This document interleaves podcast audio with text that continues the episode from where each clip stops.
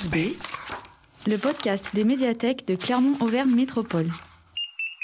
Bonjour et bienvenue sur Face B, l'émission qui vous invite à découvrir l'envers du décor de votre médiathèque. Ici Hélène du bassin de lecture sud qui regroupe les bibliothèques d'Aubière, Romagna, Beaumont et Serra. Aujourd'hui, un programme 100% Portugal, puisque le coup de cœur de Laurent portera sur un recueil de poèmes de Fernando Pessoa.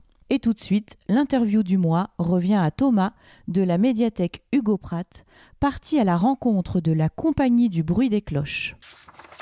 Cette compagnie de théâtre est invitée par le réseau des médiathèques à présenter des lectures grandes escales spéciales saison croisée France-Portugal. Face B, rencontre. Bonjour Noël, bonjour Constance. Bonjour. Vous faites partie du collectif Le Bruit des Cloches.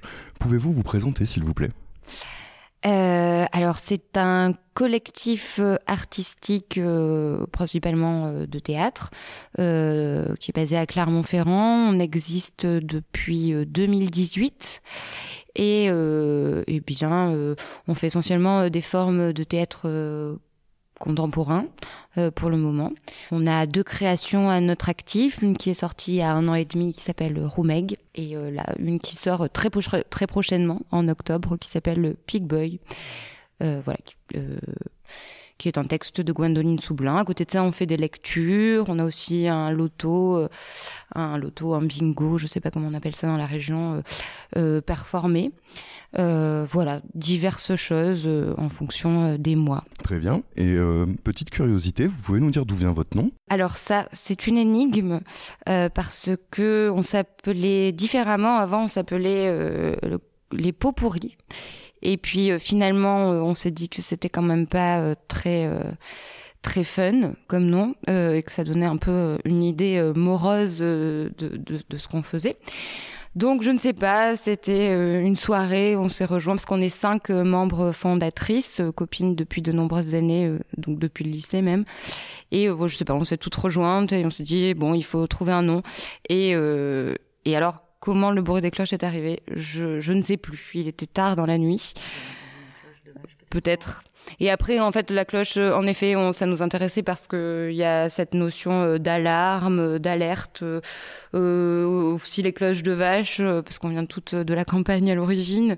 Donc euh, la symbolique de la cloche euh, nous plaisait bien. Alors vous êtes intervenu euh, dans le cadre des grandes escales de la saison croisée France-Portugal, un événement national. Est-ce que vous pouvez dire à nos auditeurs en quoi ça a consisté? Eh bien, euh, la, première partie, on était trois comédiens, donc Constance et Fabrice, qui reviendra avec nous pour la lecture finale euh, le 8 octobre à la Comédie de Clermont-Ferrand. On a d'abord enregistré une, enfin, une version un peu plus longue de ces lectures avec quelques textes supplémentaires pour la radio. Donc, ça a été diffus- diffusé en trois épisodes sur euh, Radio Altitude.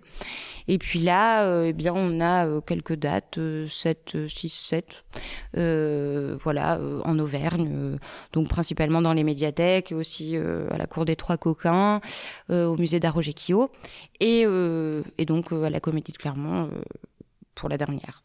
D'accord. Et vous vous adressez en général à quel public? Oui, alors nous, on fait euh, de- de- des spectacles tout public, euh, mais plutôt à destination des adultes pour l'instant. euh.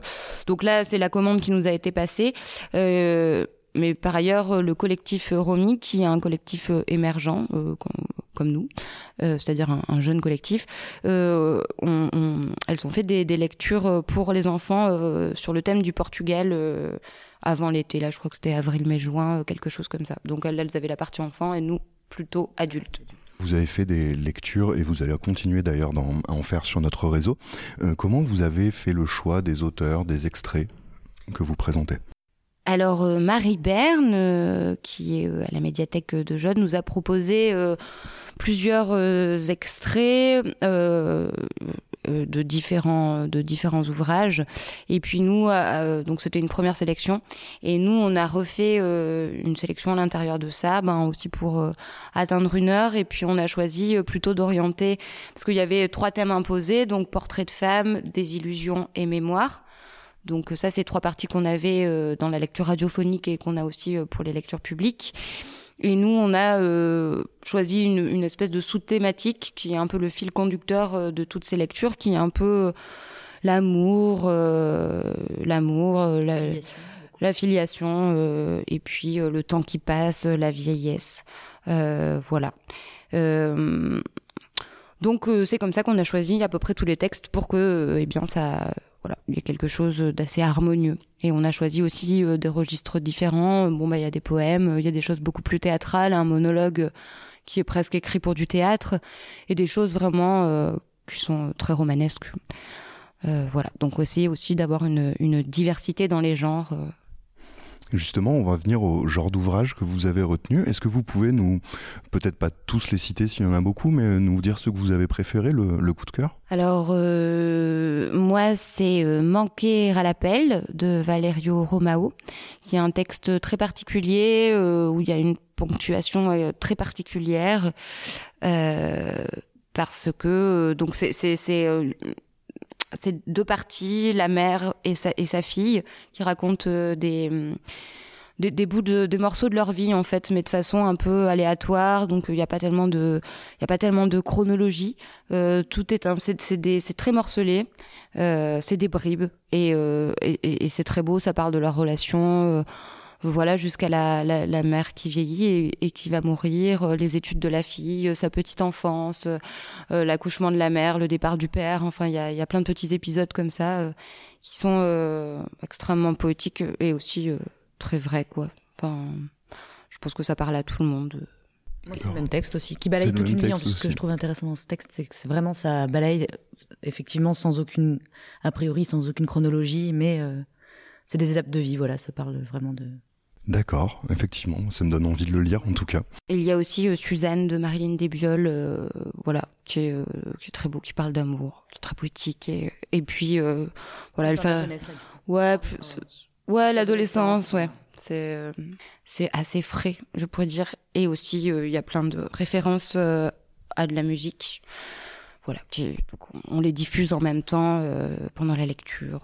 Et c'est la première fois que vous réalisez ce genre de projet avec euh, les médiathèques? Non, on est souvent amené à faire ça euh, quand on est comédien. nous, on a fait tout un cycle de, avec le, collectif en 2018-2019, tout un cycle de lecture jeune public tous les mois à la médiathèque de Jode. Constance l'avait fait quelques années auparavant avec sa compagnie.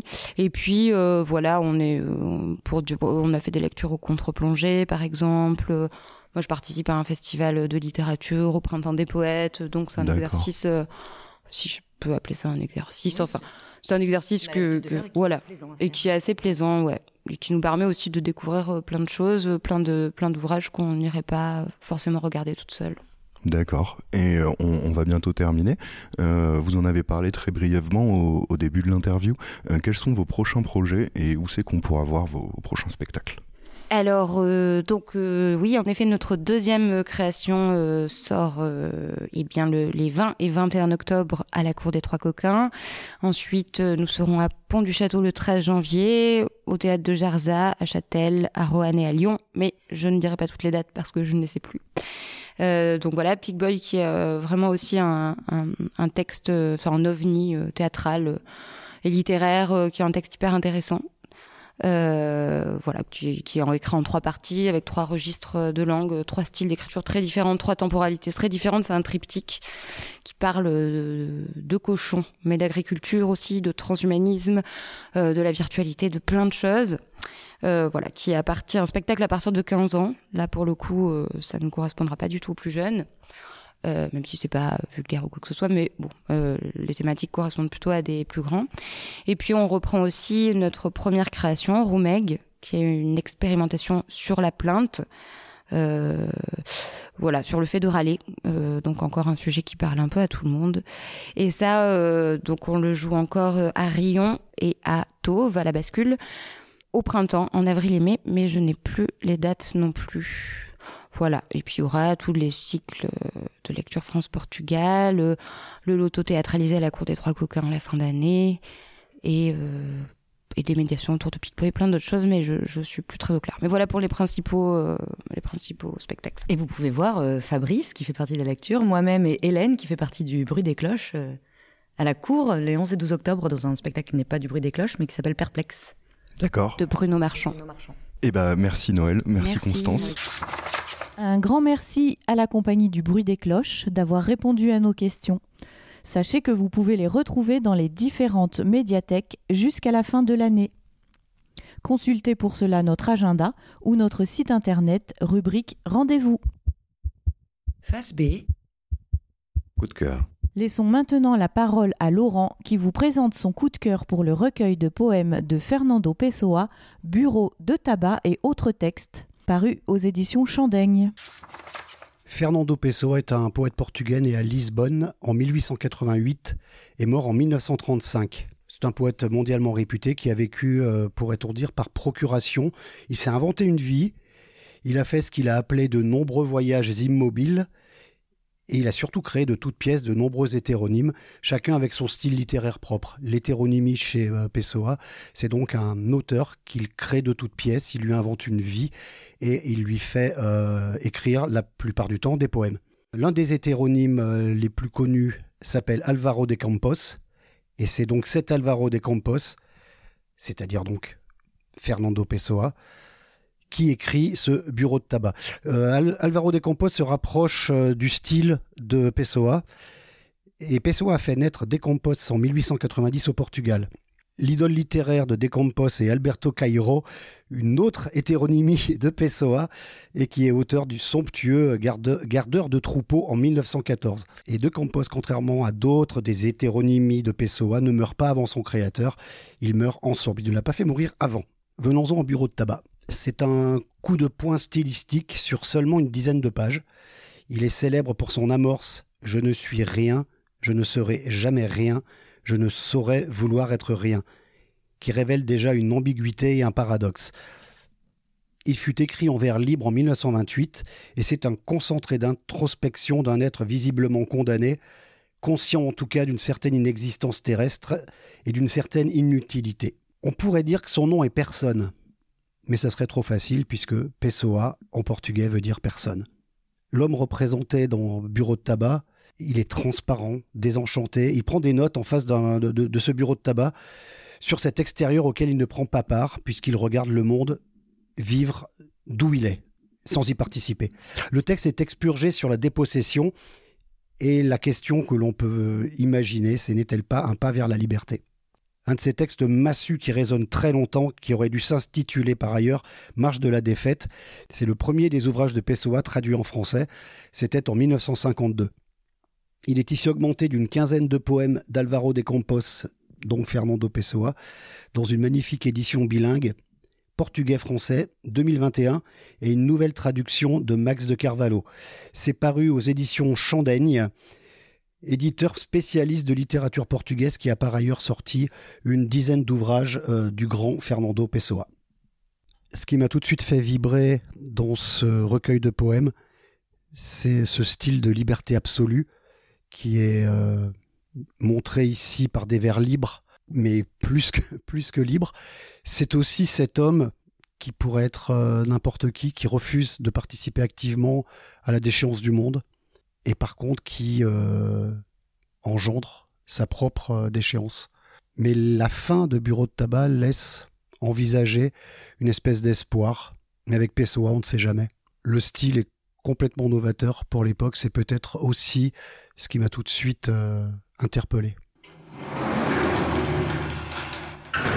Merci Laurent pour ce subtil coup de cœur poétique. Si vous nous écoutez sur l'Internet mondial, sachez que vous pouvez retrouver ce recueil en consultant les liens de ce podcast ou en vous rendant dans une des médiathèques de notre réseau. La phase B touche à sa fin. Vous pouvez retirer la cellule des sillons et retourner vaquer à vos occupations.